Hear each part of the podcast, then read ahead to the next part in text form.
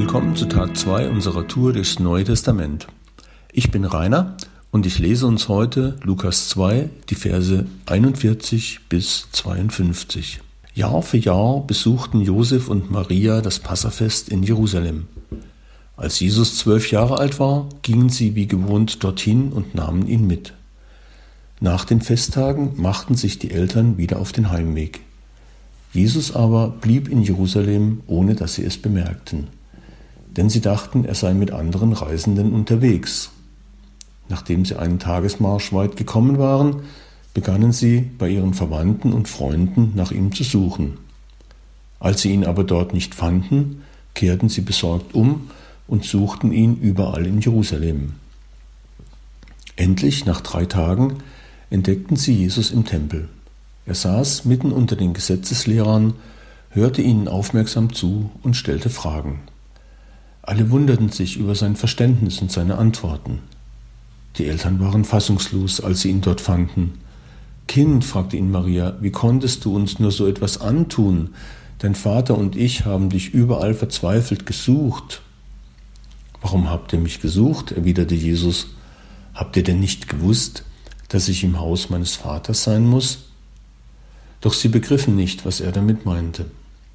Dann kehrte Jesus mit seinen Eltern nach Nazareth zurück, und er war ihnen gehorsam. Seine Mutter aber dachte immer wieder über das nach, was geschehen war. So wuchs Jesus heran, und seine Weisheit nahm zu. Je älter er wurde, desto mehr Ansehen fand er bei Gott und den Menschen.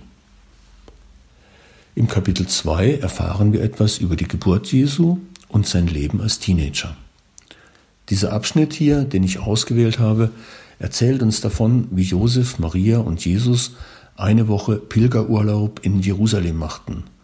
Für den Jungen vom Dorf war das sicher eine aufregende Sache. Und für die Eltern dann auch. Mich sprechen in diesem Abschnitt drei Punkte an. Erstens, eine Kernaussage in dem Abschnitt ist der Satz von Jesus, Habt ihr denn nicht gewusst, dass ich im Haus meines Vaters sein muss? Hier wird klar, dass sich Jesus bewusst war, dass er Gottes Sohn ist, dass er eine besondere Sendung hat. Und er bekennt sich dazu. Vielleicht ergibt sich heute für dich eine Gelegenheit, deinen Glauben zu bekennen. Zum Beispiel, wenn Menschen sich wundern, dass du einen Bibelpodcast hörst. Am besten, du erzählst ihnen etwas von dem Segen, den Gott in dein Leben hineingegeben hat. Wie Gott eines deiner Gebete erhört hat Vielleicht hast du eine übernatürliche Heilung erlebt oder finanzielle Versorgung oder einen ermutigenden Satz in der Bibel gefunden. Zweiter Punkt. Als Jesus dort im Tempel war, stellte er Fragen und gab auch Antworten. Das bedeutet, Gott stellt uns Fragen. Das fängt schon im Paradies an, als Gott fragt, Adam, wo bist du? Und es ist klar, dass Gottes Fragen mehr rhetorische Fragen sind. Er wusste, wo Adam war und was er getan hatte.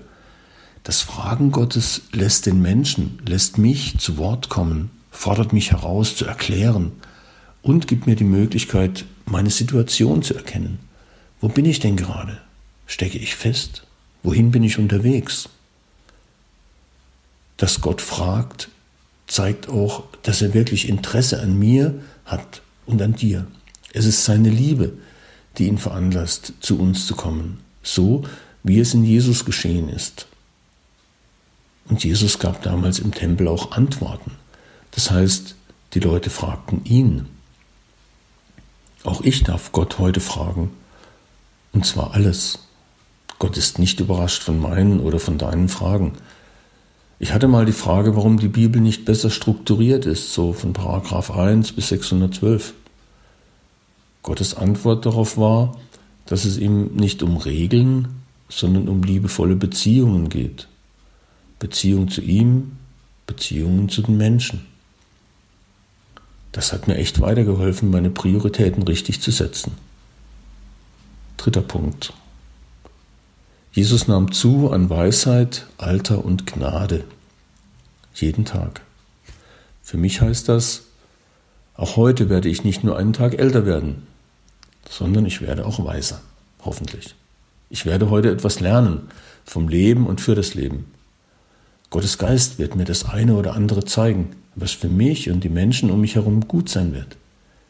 Dass ich gelassen sein darf, auch im Sturm. Denn Jesus kann den Sturm stillen, den äußeren Sturm oder er stillt den inneren Sturm in mir. Beides ist gut. Ich darf gelassen und fröhlich in den Tag gehen und auch zunehmen an Gnade. Man kann auch übersetzen Gunst bei Gott und Gunst bei Menschen. Du und ich, wir werden heute ein Segen sein für die Menschen, die uns begegnen, weil Gott mit seiner Gnade, seiner Weisheit, seiner Kraft und seiner Liebe mit uns ist. Heute ist ein guter Tag für einen guten Tag. Jetzt geh und lebe, was Gott dir gegeben hat. Er segnet dich.